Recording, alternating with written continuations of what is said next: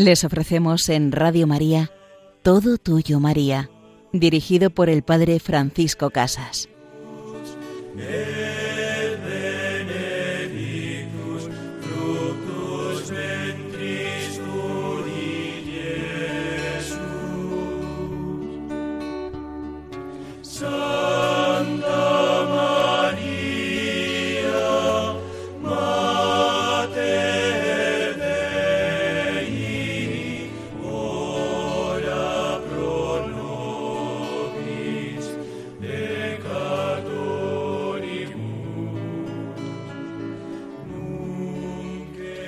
A ti, querida Madre, queremos ofrecer toda nuestra vida, queremos consagrarnos cada día a ti, para que tú nos enseñes a participar del gozo de tu Hijo Jesús.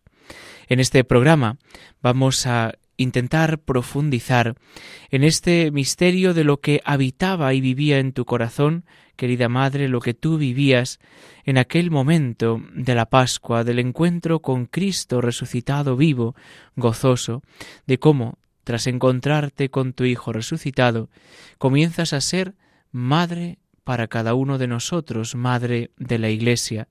Y en la segunda parte de nuestro programa nos acercaremos a un gran santo de la Iglesia, San Pío V, un gran apóstol de la unidad de la Iglesia, de la uniformidad de la liturgia y también uno de aquellos que ayudó en esa batalla de Lepanto con su oración, su sacrificio, animando pues a las tropas a encomendarse a la protección de María con el rezo del Santo Rosario. Pues comenzamos nuestro programa viendo cómo María, nuestra Madre, en ese momento de la resurrección de la Pascua, es la lámpara de fe en medio de las tinieblas de la cruz del Viernes Santo. María tiene un dolor profundísimo, pero está serena. De ella, principalmente, y quizá de ella únicamente, pues vale la primera palabra del Señor cuando le dijo a Tomás Bienaventurados los que sin haberme visto han creído. Allí Jesucristo no habla directamente del futuro, no habla de los que sin haberle visto creerán, sino de los que no me han visto y han creído sin haberme visto. Esta bienaventuranza, en pleno sentido, vale para la Virgen. La Virgen creyó sin haber visto señales portentosas. Ella tenía fe, es la pura fe. Y en la resurrección de Jesucristo, en el Evangelio, se nos muestra muy claramente que Cristo no se muestra sino a quien había madurado en la fe, en la pura fe. San Juan de la Cruz insiste mucho en esto, con verdad, porque es lo mismo que pasa en el alma. Jesucristo no se muestra al alma hasta que no la ha purificado bien, bien en la fe, hasta que ha creído, y cuando ha creído entonces se le muestra. Lo mismo hace con los apóstoles. A todos ellos empieza por madurarlos en la fe, aduciendo para ellos señales, signos exteriores, pero él no se muestra hasta que no han creído. En cambio, en la Virgen no necesitaba de estos signos. Ella creía ya, y porque creía ya, no pedía ninguna señal del cielo. Lo comprendemos también en el orden humano. Suponed que yo, por ejemplo, sé por un mensaje secreto que se me comunicó en Roma que hoy el Papa pues iba a venir a nuestro pueblo, a nuestra ciudad. Y me lo dijo él. Dice, mira, pues tal día voy a llegar allí. Y supongamos pues que, que yo estoy en ese pueblo y en un determinado momento pues alguien me dice, oye, que el Papa ha llegado, que el Papa está aquí. Y yo le diría, anda, ya ha llegado. Y el otro sorprendido diría, ¿cómo que ya? ¿Es que ya sabías que iba a venir? Eh, no me asombra porque ya lo sabía. En cambio, si yo no lo hubiera sabido, si no creía tan siquiera que iba a venir y me lo dicen, yo habría dicho, pero hombre, te estás riendo de mí, ¿cómo va a venir el Papa aquí? ¿Qué cuentos? ¿Pero cómo va a llegar hasta este pueblo, hasta esta ciudad? Se habría enterado todo el mundo. Usted lo que quiere es gastarme una broma. Y no me lo creería. Y entonces pediría una señal. Venga, vamos a ver, dígame, ¿dónde está? ¿Dónde le puedo encontrar? ¿Cómo va a probar usted que está aquí el Papa? Pues algo parecido es lo que pasa en la resurrección de Jesucristo. Pues María ya se lo esperaba. Ella eh, esperaba que su hijo Jesús en cualquier momento se le iba a hacer presente, iba a resucitar. Los apóstoles no lo esperaban. Por eso los apóstoles tendrán que irse preparando en la fe. A todos los demás, el Señor nos va preparando en la fe. Solo María estaba preparada, pues bienaventurados los que, sin haberme visto, sin haber esperado señales visibles, han creído. María tenía fe en la resurrección, como ya les había predicho. Yo os había dicho que al tercer día iba a resucitar. Tiene, pues, María esta fe profunda. Pero esto no impide que tenga un dolor profundísimo, aunque a la vez sereno. Sin esos aspavientos, sin esos gestos teatrales y espectaculares de dolor, cuanto más honda es la pena, menos espectaculares, más íntima. Lo ha perdido todo la Virgen. No tenía más afecto que Cristo y ahora Cristo ha muerto. Y entre tanto, María no buscaba alivio ninguno fuera de Cristo, no buscaba tapar su dolor, no buscaba el consuelo en otras cosas. Ella sí que también se aplica aquello de San Juan de la Cruz. Ni cogeré las flores, ni temeré las fieras. María no se desvía. Pasaré los fuertes y fronteras. Pues María consideraba a Jesucristo como una persona viva, no como una persona muerta, y sabe que vendrá, sabe que resucitará. En cambio los apóstoles lo consideran como alguien muerto, no cuentan con él. Y así nosotros podemos también examinar nuestra vida. ¿Cómo consideramos a Jesucristo? ¿Como alguien que está vivo o como alguien muerto, alguien que vivió, que hizo cosas espectaculares? Y a veces incluso nos preguntamos, bueno, ¿qué habría hecho Cristo en esta situación? Y es erróneo hacerse esa pregunta, porque estamos considerando que Cristo ha muerto. Pero Jesucristo está vivo, ha resucitado. Y entonces tengo que preguntarme, bueno, ¿qué hace Cristo? ¿Qué le agrada más a Cristo ahora, en esta situación real de mi vida? ¿Cómo puedo vivir caminando con Jesucristo resucitado vivo?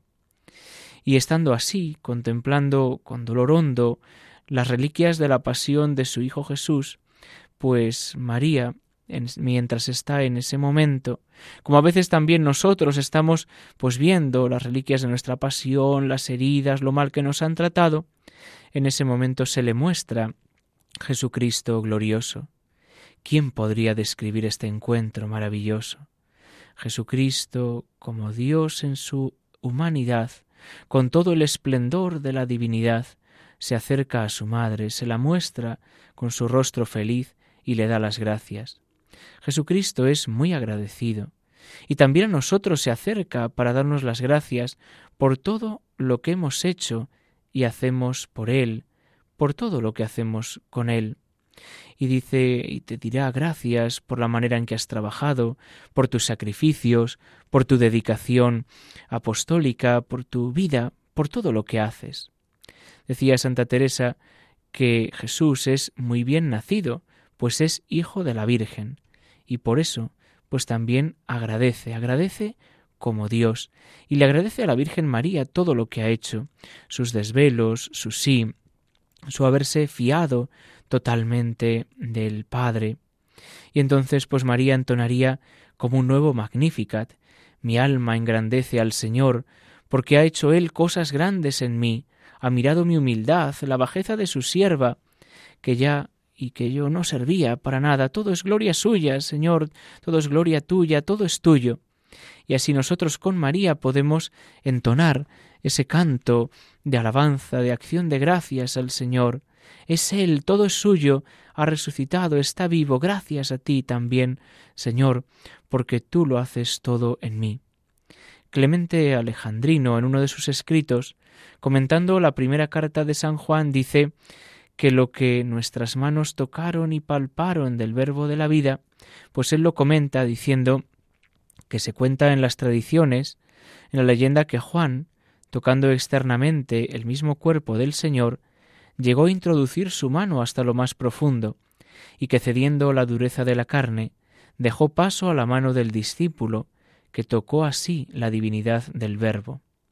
La tradición es lo que nuestras manos tocaron del Verbo de la vida, es una tradición, pero esto sí que se realizaría en ese abrazo de la Virgen y de Jesús. Realizarían ese encuentro que toca la divinidad del Verbo.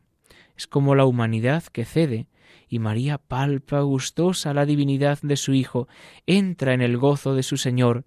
¡Qué felicidad, qué perfume, qué gusto, qué paz!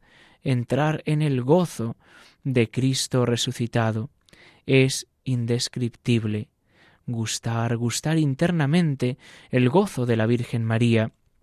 Quedéme y olvidéme, el rostro recliné sobre el amado, cesó todo y dejéme, dejando mi cuidado, entre las azucenas, olvidado.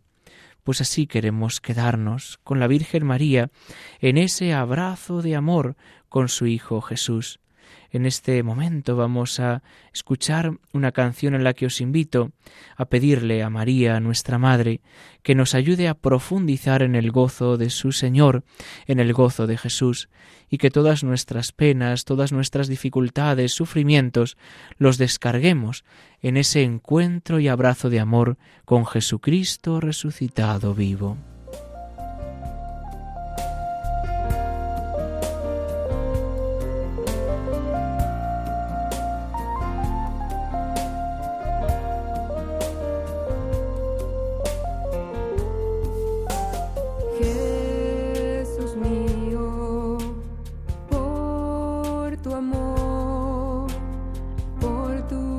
infinita.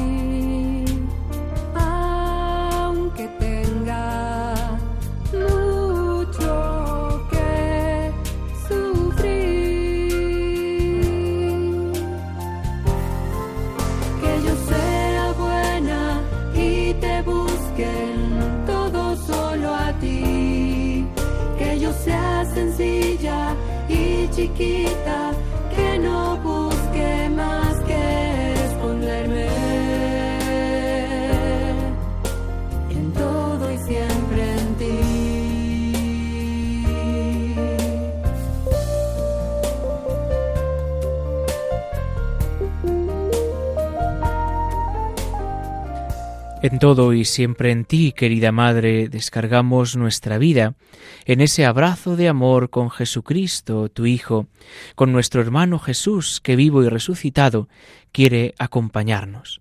Estamos en este programa Todo Tuyo, María, con el Padre Francisco Casas.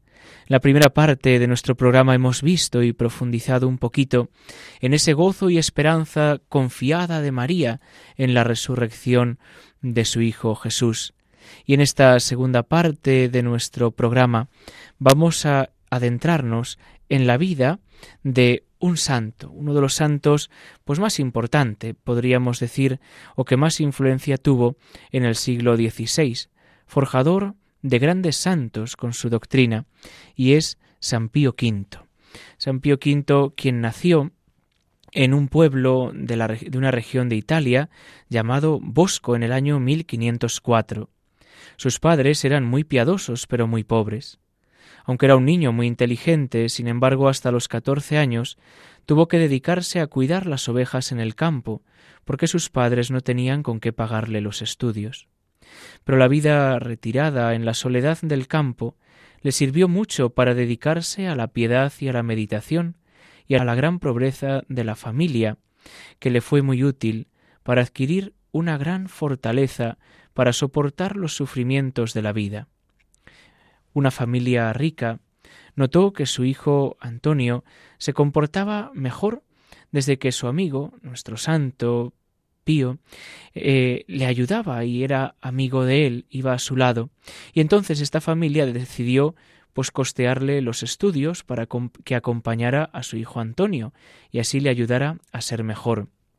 De esta manera, pudo ir a estudiar con los padres dominicos y llegar a ser religioso de esa comunidad. Nunca olvidará San Pío V en el futuro esta generosidad de esta familia, esta ayuda en un momento difícil a sus padres. En la comunidad le fueron dando cargos de responsabilidad. Fue maestro de novicios, superior de varios conventos, y muy pronto el Papa le nombrará obispo. Tenía nuestro santo especiales cualidades para gobernar. Como el protestantismo estaba invadiendo todas las regiones y amenazaba con quitarle la verdadera fe a muchísimos católicos, el Papa nombró a nuestro santo como encargado de la asociación que en Italia defendía la verdadera religión, y él, viajando casi siempre a pie y con gran pobreza, fue visitando pueblos y ciudades, previniendo a los católicos contra los errores de los evangélicos y luteranos, y oponiéndose fuertemente a todos los que querían atacar a la religión católica. Muchas veces estuvo en peligro de ser asesinado, pero nunca se dejaba vencer por el temor. El Papa, también para premiar sus grandes y valiosos servicios y para tenerlo cerca de él como colaborador en Roma, lo nombró cardenal y encargado de dirigir toda la defensa de la Iglesia católica en cuanto a la fe y contra los errores de los protestantes. Al morir el Papa Pío IV, San Carlos Borromeo, muy amigo de nuestro santo, les dijo a los demás cardenales que el candidato más apropiado para ser elegido Papa sucesor de Pío IV sería eh, Pío, y era hasta entonces este cardenal que había sido un enamorado de Dios, un defensor de la fe, quien subirá al la sede de Pedro y desde allí comenzará a guiar a la Iglesia. Al inicio de su pontificado se acostumbraba a hacer una coronación del nuevo pontífice y se daba un gran banquete para embajadores, jefes políticos, militares de Roma, para todos los invitados. Y San Pío V tuvo un gran gesto y dijo que todo lo que se iba a gastar en ese banquete se empleara en ayudar a los pobres, en darles alimentos y cuidar a los más necesitados. El recién elegido Papa caminaba también por las calles de Roma y un día que iba en procesión por Roma se encontró a su antiguo amigo Antonio, aquel al que le había ayudado a ser bueno o mejor persona y al que sus padres le habían pagado los estudios. Y entonces San Pío V lo llamó y lo nombró gobernador del castillo de Sant'Angelo, el cuartel del Papa. La gente se admiró al saber que el nuevo pontífice había sido un niño muy pobre y que había experimentado también en su vida lo que significaba el sacrificio. San Pío V parecía un verdadero monje en su modo de vivir, de rezar, de mortificarse, comía muy poco, pasaba muchas horas rezando, y tenía como tres grandes devociones, tres devociones preferidas, podríamos decir. Una de ellas, la Santa Misa, la Eucaristía, celebraba la misa con un gran fervor y pasaba largos ratos de rodillas ante el Santísimo Sacramento. Otra era el rosario, que recomendaba a todos los que podía, y la última, muy vinculada a esta, la Santísima Virgen María, por la cual sentía una gran devoción y mucha confianza, y de quien obtuvo maravillosos favores dio una gran importancia a la enseñanza de las doctrinas de Santo Tomás de Aquino en los seminarios, porque por no haber aprendido esas enseñanzas, muchos sacerdotes también se habían vuelto protestantes y no formaban bien al pueblo de Dios. Aunque era flaco, de barba muy blanca y bastante pálido, las gentes comentaban el Papa tiene energías como para diez años y planes de reformas para mil años más. Vamos ahora a fijarnos en un hecho importante que ocurrió en su pontificado y donde vemos también la presencia de la Virgen María y su ayuda. Cuando los mahometanos amenazaban con invadir toda Europa y acabar con la religión católica, pues iban viniendo desde Turquía, destruyendo a sangre y fuego todas las poblaciones que iban encontrando, anunciaron también que convertirían la Basílica de San Pedro en un pesebre para sus caballos y ningún rey se atrevía a salir a combatirlos. Pero San Pío V, con la energía y el valor que le caracterizaban, impulsó y buscó insistentemente la ayuda de los grandes reyes más importantes de Europa, de los reyes y príncipes católicos. Por su cuenta organizó una gran armada con barcos dotados de lo mejor que en aquel tiempo se podía desear para una batalla.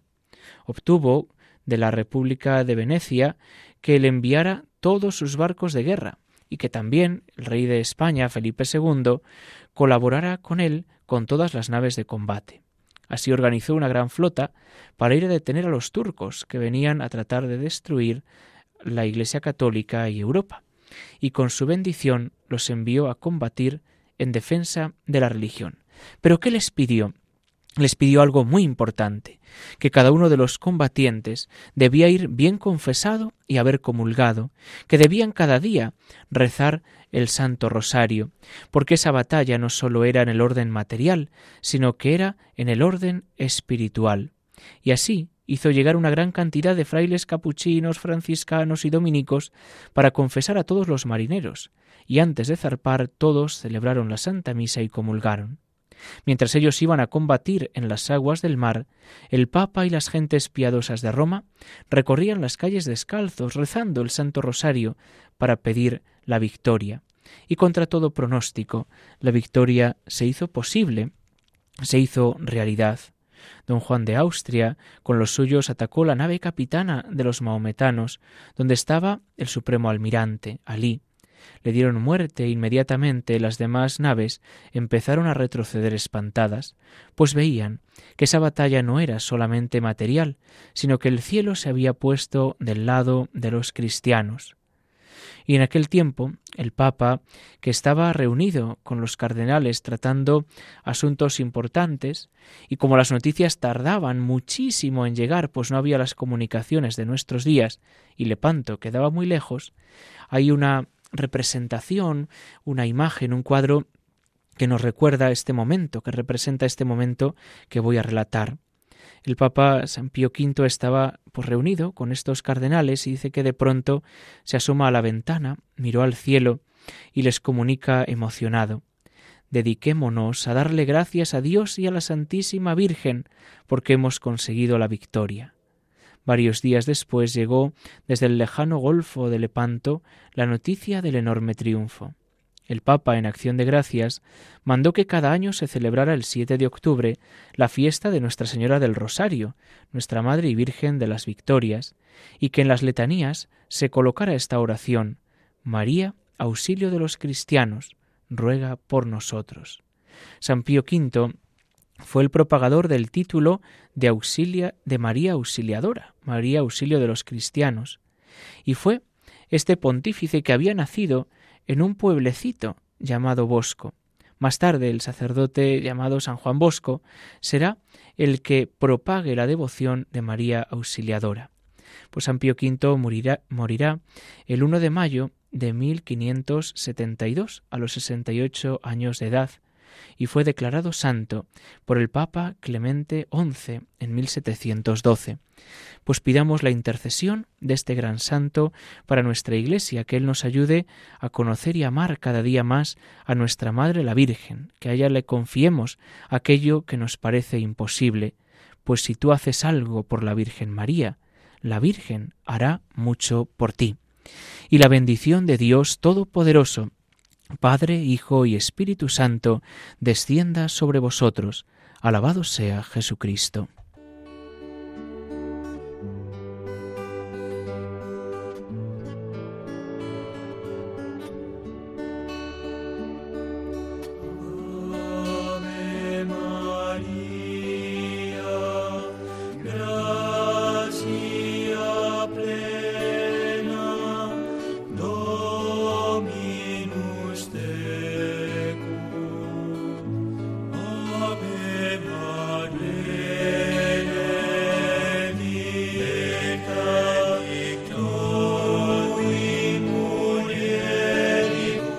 Han escuchado Todo Tuyo María con el Padre Francisco Casas.